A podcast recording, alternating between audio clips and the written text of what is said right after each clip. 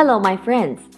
今天我们的手机、电脑都有一项功能，就是蓝牙功能，可以无线链接其他的电子设备。蓝牙的英文叫 Bluetooth。Bluetooth，B L U E T O O T H。这个词呢，其实是由两个英文单词组成的。第一个叫 blue，B L U E。这个词呢，做名词是蓝色的意思，也可以做动词是使什么变蓝，还可以做形容词，意思是蓝色的、忧郁的。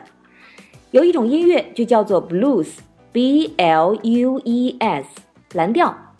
而另外一个英文单词叫 tooth，T O O T H，名词是牙齿的意思，做动词呢有给什么什么装牙齿的意思。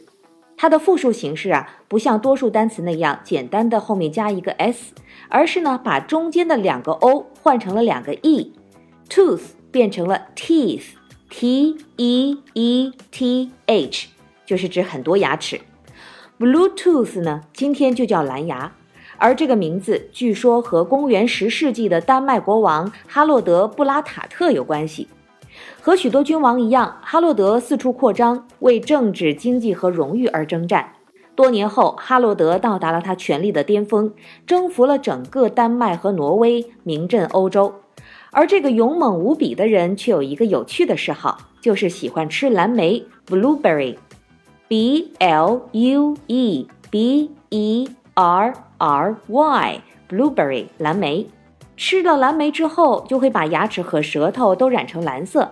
有时他就张着这样的蓝色大口与大臣们商议国事，所以呢，大家就给他起了一个绰号，叫“蓝牙王”。而蓝牙这项新技术刚出世的时候，需要一个极具有表现力的名字来命名。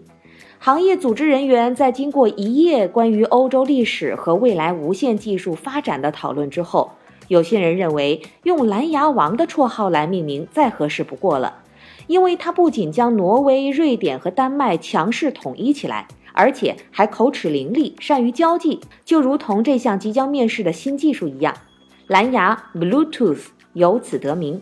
而 Bluetooth 这项技术呢，也不辱使命，可以很好的保持各个系统领域之间的良好交流。